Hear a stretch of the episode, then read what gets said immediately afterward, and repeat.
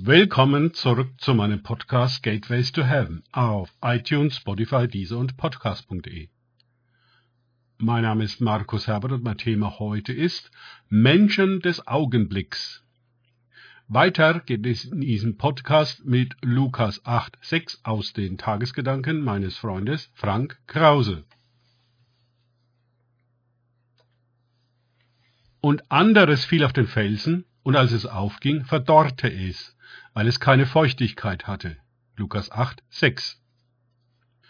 Das Gleichnis vom Sämann, das ist Gott, und der Saat, das ist sein Wort, die er auf uns bzw. in uns hineinsät, wird fortgesetzt durch ein weiteres Beispiel, wie die Saat nicht in der vom Sämann gewünschten Weise aufgeht. Hierzu erklärt Jesus in Vers 13, dass es sich bei dieser Art um Leute handelt, die das Wort zwar begeistert aufnehmen, aber das Wort kann keine Wurzeln in ihnen schlagen, weil die Feuchtigkeit fehlt. In der Zeit der Versuchung fallen sie ab, heißt es dort. In der Parallele in Matthäus 13,21 lesen wir, dass diese Menschen des Augenblicks unter Druck Anstoß nehmen. Sie wollen die positiven Ergebnisse haben, aber Wachstumsschmerzen, Stress mit Angehörigen und Freunden, die sie wegen ihres Glaubens angreifen, sowie Anfechtungen des Feindes mit Verwirrung und Zweifeln, das ist ihnen zu viel. So hatten sie sich das nicht vorgestellt. Sicherlich gibt es gerade heute von diesen Menschen des Augenblicks, die sich schwer tun mit Langfristigkeit, Geduld und Konzentration auf ein Ziel hin, sehr viele. Aber das geistliche Leben ist kein Sprint, sondern ein Marathon. Es geht nicht darum, mal zu laufen, sondern ein Läufer zu werden. Die Stresstoleranz ist mit der Konsumgesellschaft, wo alles on demand ist, auf ein Niveau von Genuss jetzt, Zahlen später gesunken. Ausbildungen und Studiengänge, die Jahre dauern, werden angefangen und abgebrochen, weil es zu anstrengend ist und die Motivation nachlässt.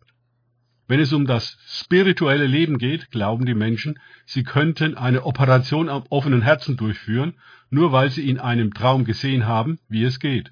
Oder sie glauben, sie hätten sich ihrem Pastor hingegeben, weil sie sich in seiner Gegenwart so gut fühlen.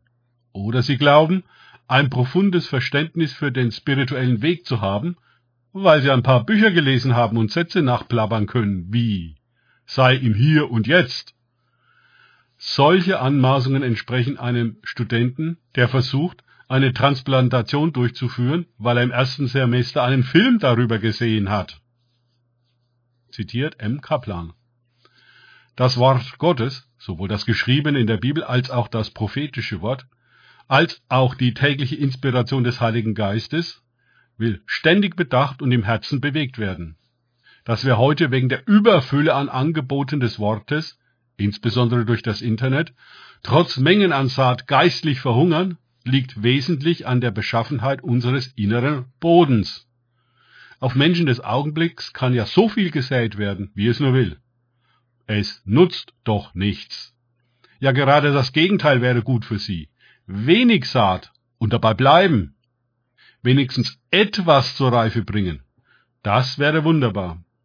Sowohl der Typ 1 von Mensch der zu oberflächlich und innerlich zu hart ist, als auch der Typ 2, der zwar gerne mitmacht, was geboten wird, aber nicht bereit ist, sein Leben zu verändern und dem Wort mehr Raum zu geben und auch zu akzeptieren, dass der Glaube ihn etwas kostet, bringen die Saat nicht zur Reife und Frucht. Gerade die Augenblicksmenschen wollen schnelle Ergebnisse, Erfolge und direkt die Frucht des Wortes sehen. Aber so funktioniert es eben nicht. Daran nehmen Sie Anstoß. Sie verschlingen, je nachdem, gerne die Früchte von anderen, um selbst keine bringen zu müssen. Nennt man auch Aussaugen. Sie nehmen in einer Gemeinde voller Begeisterung an allem teil und nehmen mit, was geboten wird.